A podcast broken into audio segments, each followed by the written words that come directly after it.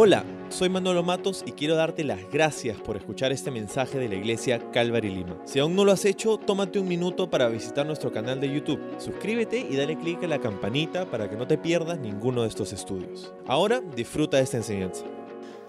Muy bien, ahora sí vamos a empezar este estudio en el libro de Hebreos. ¿Por qué no me acompañas un momento para orar por este tiempo juntos en la palabra de Dios?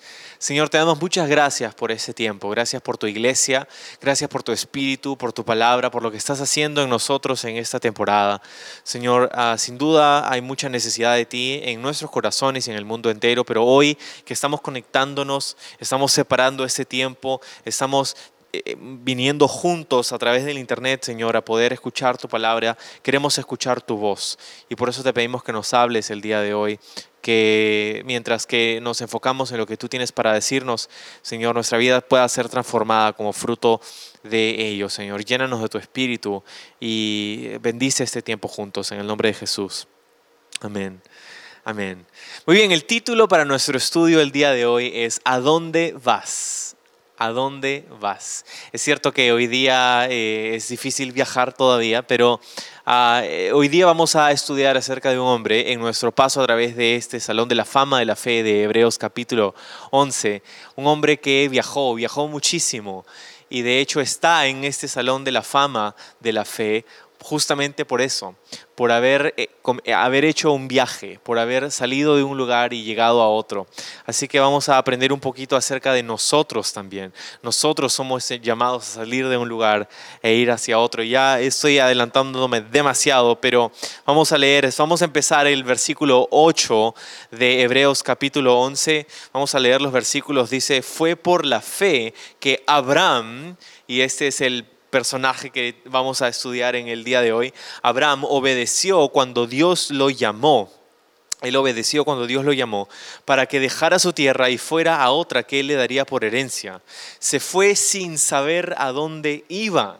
Incluso cuando llegó a la tierra que Dios le había prometido, vivió allí por fe, pues era como un extranjero que vive en carpas. Lo mismo hicieron Isaac y Jacob, quienes heredaron la misma promesa. Abraham, dice el verso 10, esperaba con confianza una ciudad de cimientos eternos, una ciudad diseñada y construida por Dios. Entonces el personaje que tenemos delante de nosotros en ese día es Abraham.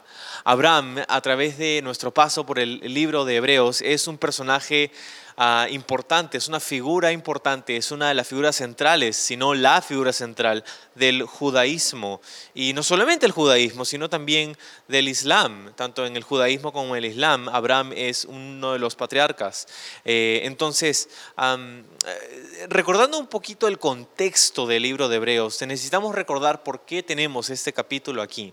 En nuestro paso a través del libro de Hebreos hemos entendido que esta carta fue escrita para un grupo de personas que eran judías, hombres y mujeres que habían nacido en el judaísmo, pero que habían puesto su fe en Jesús. Eran personas que habían confiado en Jesús como el Mesías Salvador de Israel y del mundo entero. Ahora, eh, ellos han puesto su fe en Jesús, pero acuérdate que en ese tiempo eh, la mayoría está de acuerdo con que fue escrito antes de la destrucción del templo en Jerusalén en el año 70.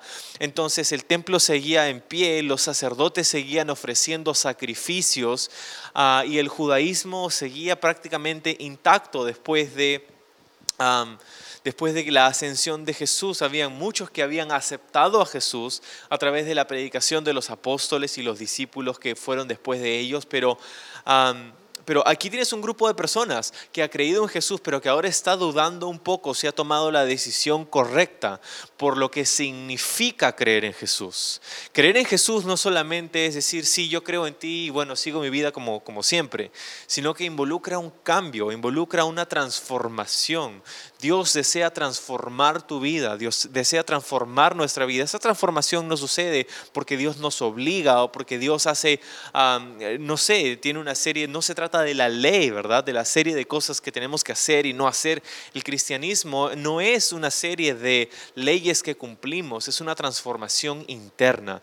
Jesús cambia nuestro corazón. La Biblia profetizaba eh, allí por el tiempo de, Isaías y Jeremías que, Dios haría un nuevo pacto con su pueblo y que daría un nuevo corazón, ¿verdad? Daría un nuevo corazón y escribiría en ese corazón nuevo, en ese corazón no de piedra, sino de carne, las leyes, a sus leyes, ¿verdad? Su palabra la escribiría en nuestro corazón.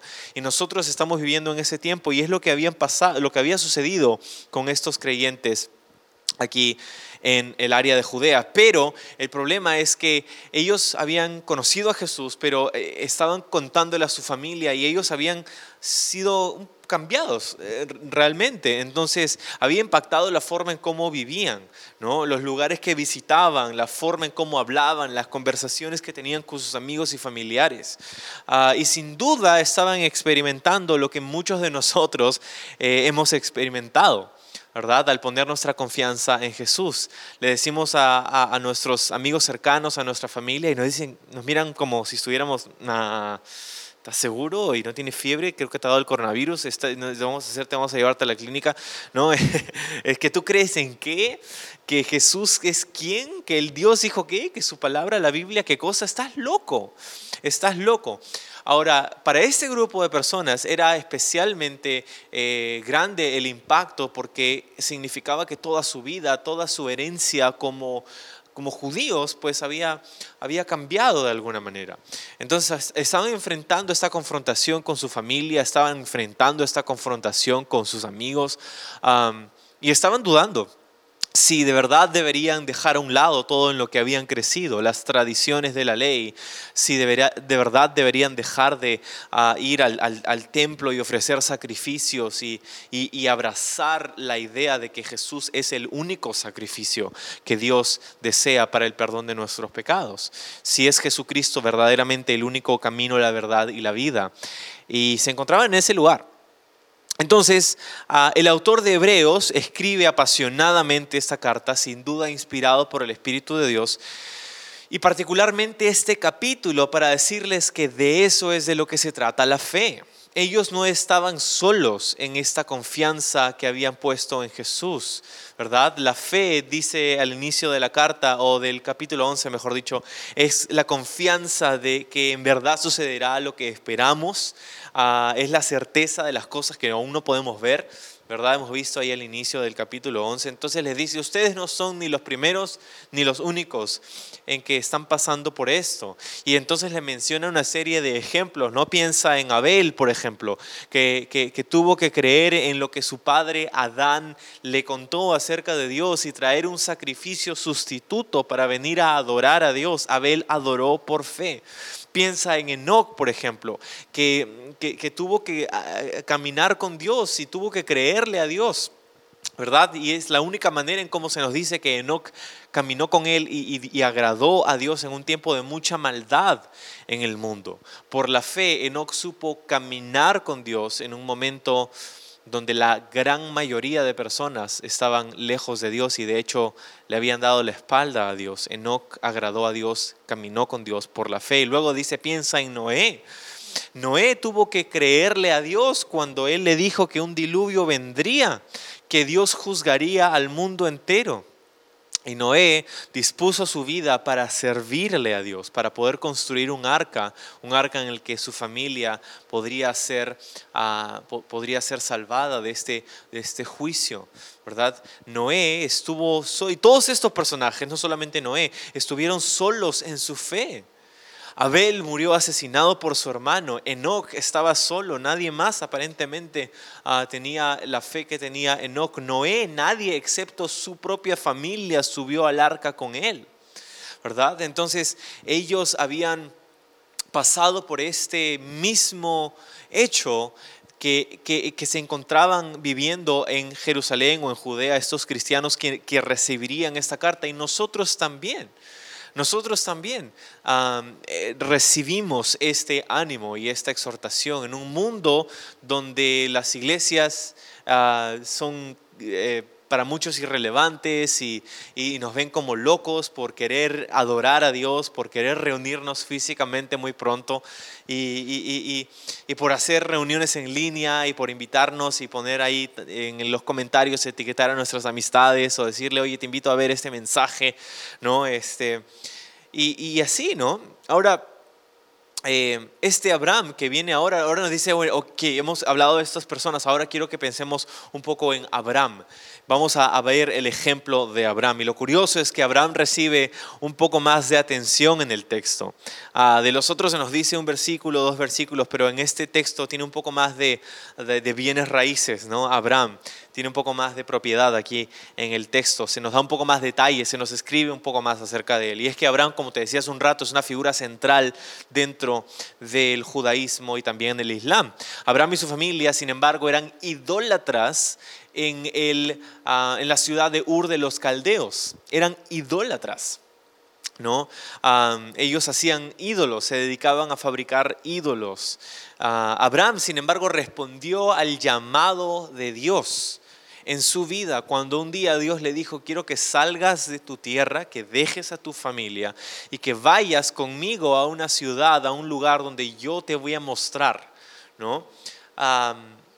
ahora, Abraham es una figura prominente pero no por lo que normalmente una persona puede llegar a ser prominente. Hay nombres en la historia de los que nos acordamos, ¿no? Hay nombres de personas que hicieron algo especial, que lucharon de una manera para conseguir un objetivo, para un bien social, para un grupo de personas, para construir algo, para hacer una misión, para ¿no? Y creo que todos tenemos en nosotros esa idea de que queremos hacer algo por lo que vamos a ser recordados. Abraham, sin embargo, no tenía ninguna de las cosas que normalmente una persona puede decir, ah, esa persona va a ser célebre. La única razón por la que nos acordamos de Abraham y, y es de hecho una figura tan importante para miles y miles de personas a través de los siglos es que Abraham le creyó a Dios y se fue en un viaje.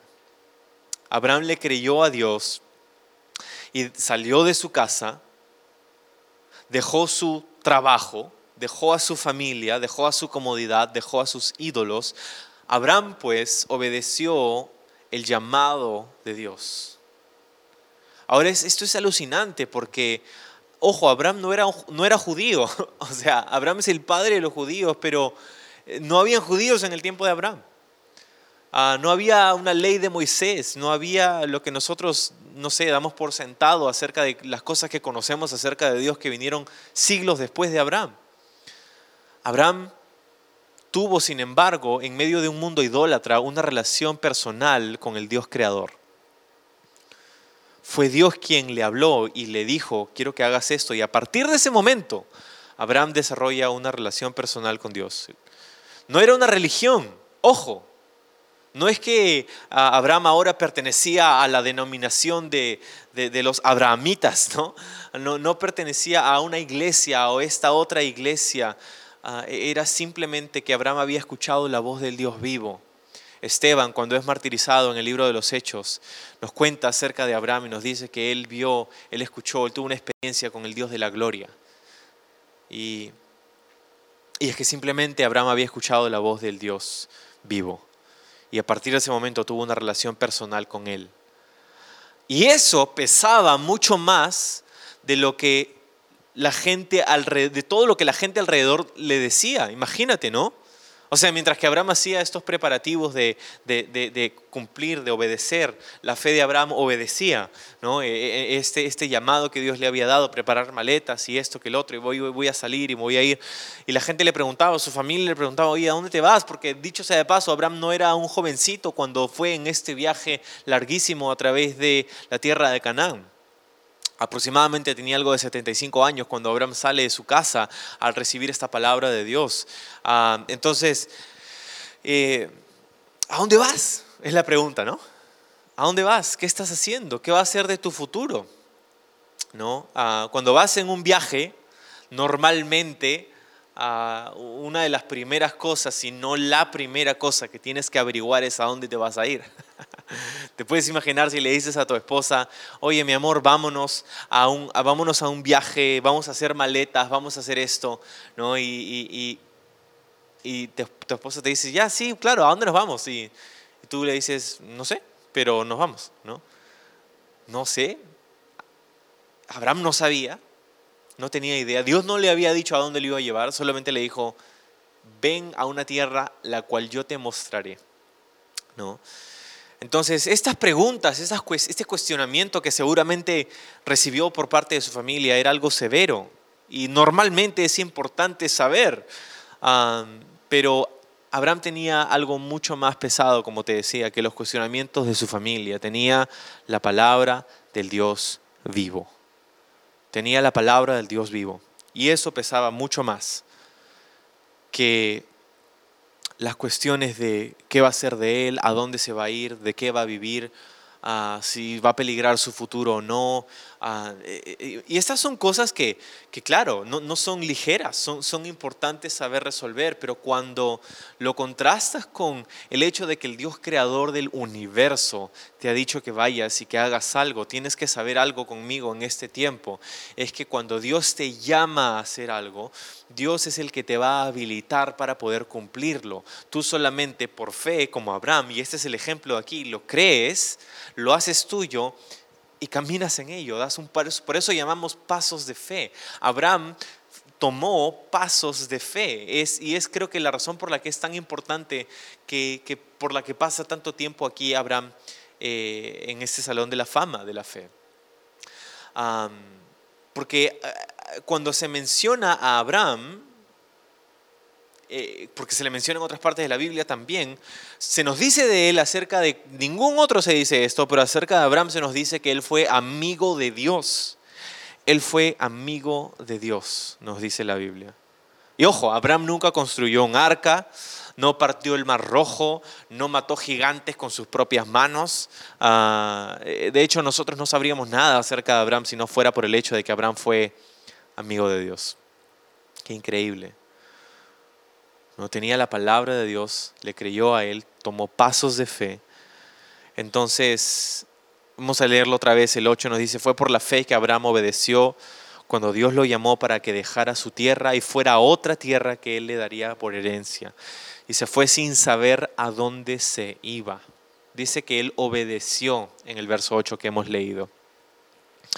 Su fe era una fe que obedecía. Se fue sin saber también, dice se fue sin saber. La palabra saber aquí es una palabra que significa, eh, muy, muy específica, la palabra significa enfocar tu atención en algo. Dice que se fue sin saber, lo que quiere decir aquí el énfasis es que él no puso su atención en el hecho de que no sabía a dónde iba. Ahora, Quiero, que, quiero darte un poquitito más de contexto, porque a veces pensamos en Abraham y pensamos que era un cavernícola y que andaba así con su, con, su, con su mazo de cavernícola y no, y, y, no, porque Ur de los Caldeos se han hecho excavaciones en este lugar, en Ur de los Caldeos, eh, en, en, las últimas décadas, y se ha encontrado en esta ciudad que era una metrópoli en estas excavaciones se han encontrado miles de tablas que se llaman tablas cuneiformes y muchos otros artefactos que han cambiado la manera de ver a esta civilización antigua. Muchos, por ejemplo, en Ur de los Caldeos sabían leer y escribir. Sus casas tenían baños, muchas de estas casas tenían aguas, canales de irrigación, agua ah, potable, podemos decir. ¿no? Ah, era una ciudad llena de arte. Hay muchos artefactos, hay liras, hay instrumentos musicales, ¿no? hay templos, hay, hay, hay ciencia. Han encontrado en algunas de estas tablas que te mencionaba algunos problemas matemáticos que cuando lo encontraron hace como 60, 70 años, todavía no lo sabían. Los matemáticos de nuestra época o de esa época no sabían cómo resolver esos problemas matemáticos. Entonces te das cuenta, no es que Abraham era un patita que no tenía nada que perder y por eso, bueno, no tengo nada mejor que hacer, así que vamos, Señor, vamos al lugar donde no sé dónde me estás llevando. No, Abraham vivía en una metrópoli, en una ciudad impresionante, en Ur de los Caldeos. Tenía, lo tenía todo, era un hombre de ciudad. Era una persona que había pasado toda su vida en una, en una ciudad como la nuestra, en, una, en una, ciudad que era una, una capital prácticamente.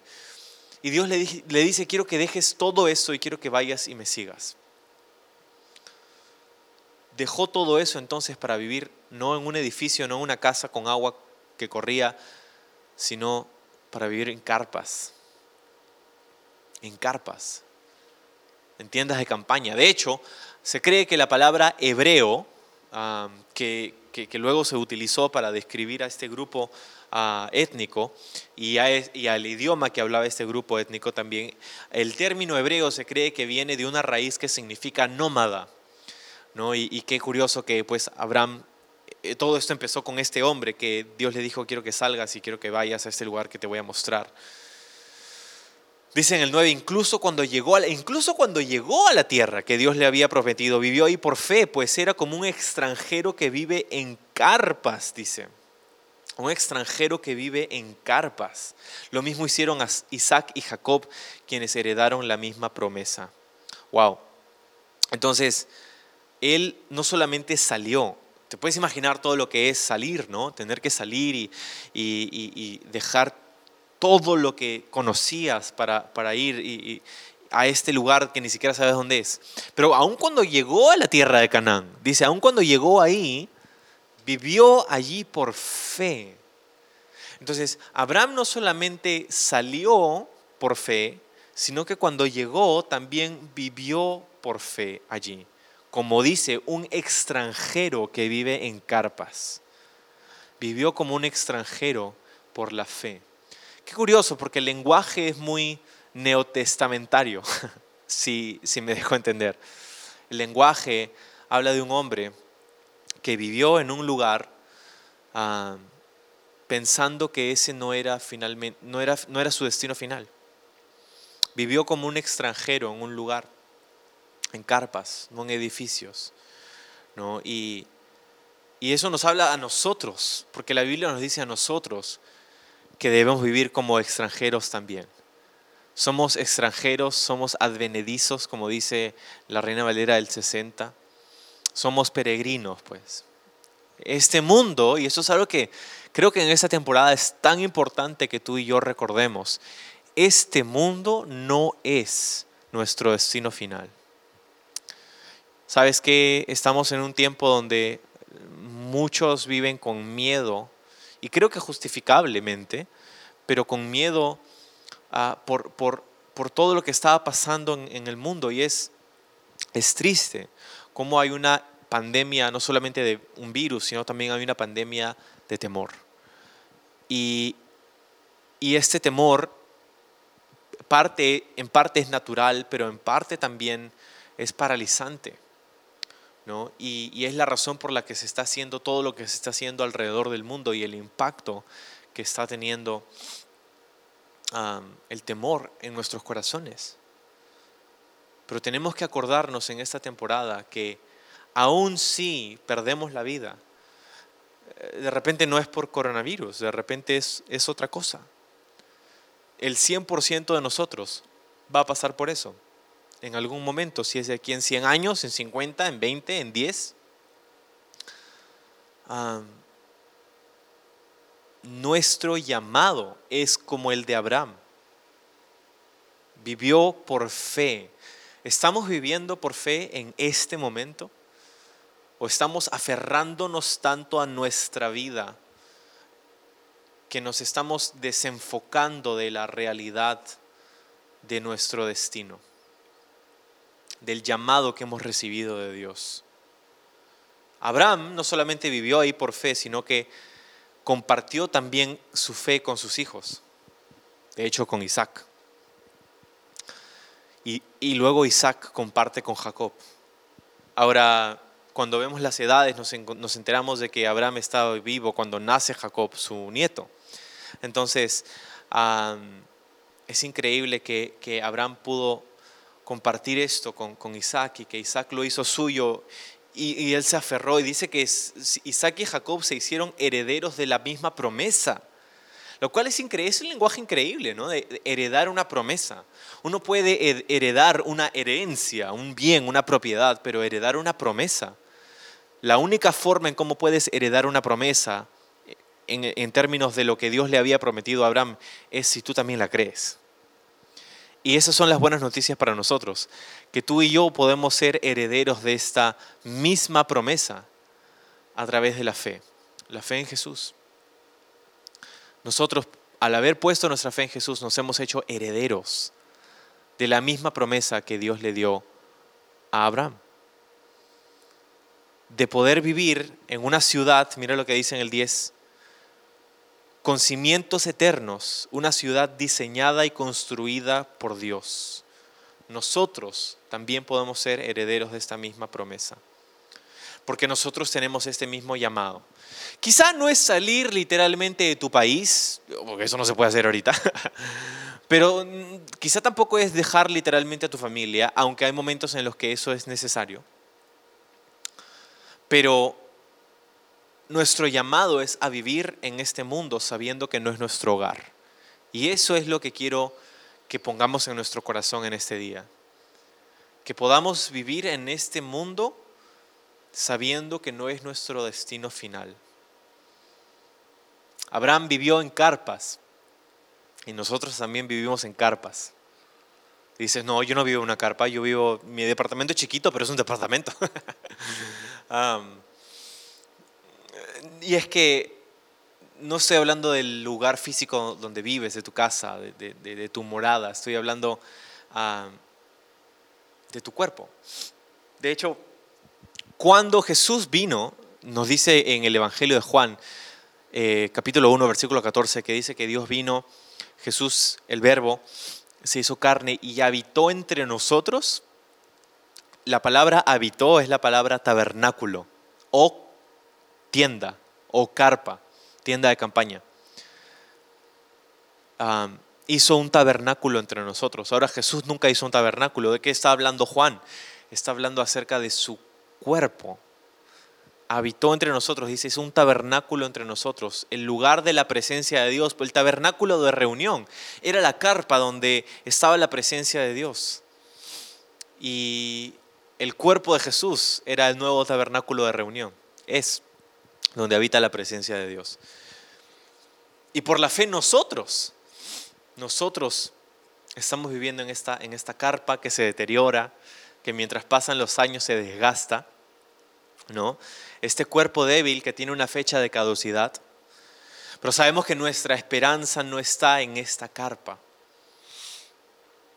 La cuidamos, la adornamos, pero nuestra ciudadanía, nuestra residencia fija está en los cielos, como nos dice Pablo en el libro de Filipenses.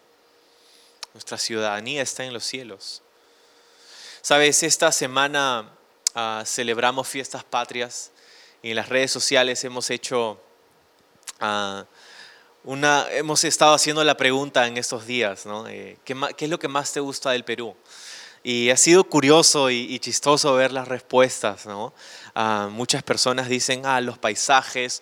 Luego dice, ah, las respuestas han sido los paisajes, el anticucho, la gente, el ceviche, la geografía, el arroz con pollo, su cultura, el pollo a la brasa, la comida, la comida, la comida. Nos encanta la comida peruana. y pues hay muchas cosas para, para enorgullecerse del lugar donde hemos nacido. Eh, es, un buen tiempo para desarrollar este sentido patriótico, ¿no? este, del lugar donde nacimos, de celebrar, de ponernos la camiseta, ¿no? y, y, sí, o sea, es, eso es, es lindo, es, es bonito saber que pertenecemos.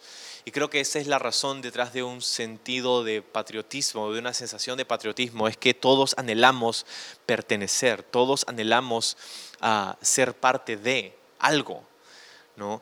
Ahora, lo triste sería que estemos ah, orgullosos y nos sintiéramos más patrióticos acerca de nuestra residencia física que de nuestra residencia celestial.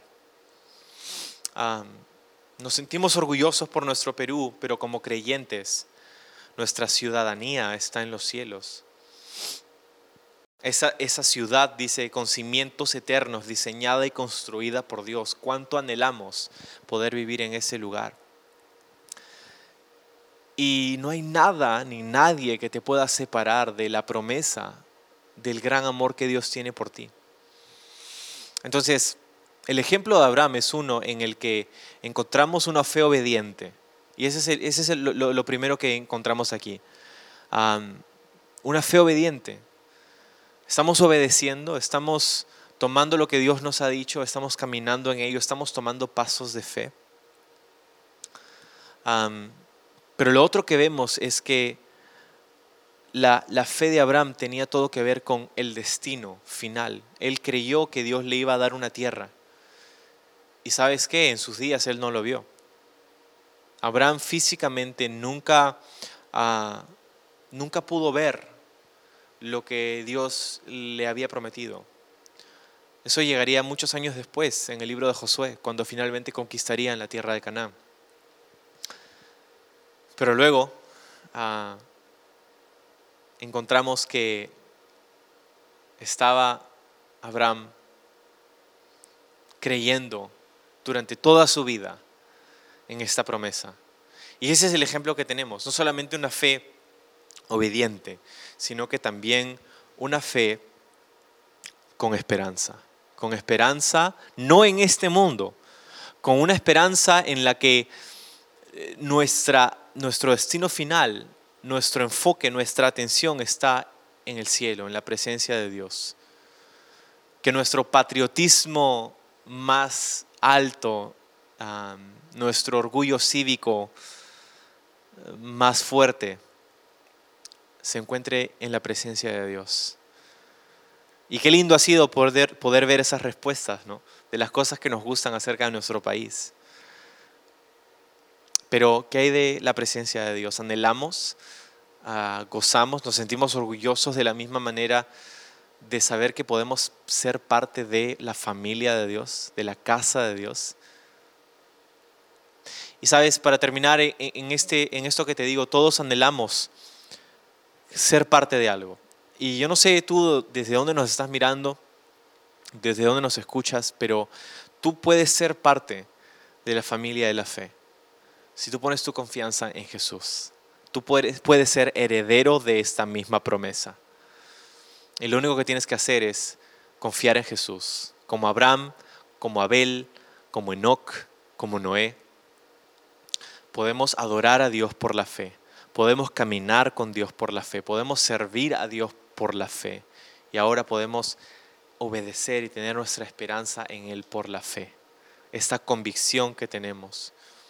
Entonces, que seamos animados en este tiempo por el ejemplo de Abraham, y de las muchas otras cosas que vienen, pero no ah, desaprovechemos esta oportunidad de poner nuestra confianza en el Señor, de saber que nuestro enfoque no está, nuestra atención no está en que no sabemos a dónde vamos como Abraham, sino que no pongamos nuestro enfoque en ello, sino en el destino final, que es la presencia de Dios. Todos lo anhelamos y su palabra nos dice que nosotros somos herederos de esa promesa por la fe. Así que si tú quieres pertenecer a la familia de esta herencia, de la promesa de Dios, a la familia de Dios por la fe, puedes orar con nosotros, incluso en este momento. Vamos a orar juntos. Señor, gracias por este tiempo. Gracias por mis amigos, mis hermanos. Gracias por cada uno de los que nos está observando. Ah, te pido por todo aquel en cualquier parte del mundo de la que se conecte en este tiempo, Señor si estamos batallando con temor, con desesperación, si nuestro enfoque ha estado en estas cuestiones temporales de nuestra vida, Señor, hay un, hay un sentir en nosotros de, de pertenecer, Señor. Y todo lo que hemos hablado y lo que tú nos has hablado el día de hoy. Pero tú quieres que dentro de todo queramos pertenecer a tu familia, estar en tu casa. Señor, y por la fe lo aceptamos, por la fe queremos ser parte de esta promesa, queremos recibir esta herencia y queremos poner nuestra esperanza en ti. Gracias Jesús por ese tiempo, por animar nuestros corazones, por ser el que ha hecho posible que la promesa sea en ti sí y en ti amén. No por las cosas que nosotros hemos hecho bien o no, no por las formas en cómo nosotros podemos hacer que cosas sucedan, pero porque tú lo has hecho todo por nosotros, porque tú has muerto en nuestro lugar, porque tú has sido ese sacrificio sustituto para el perdón de nuestros pecados. Te agradecemos, te glorificamos y te adoramos. En tu nombre oramos. Amén.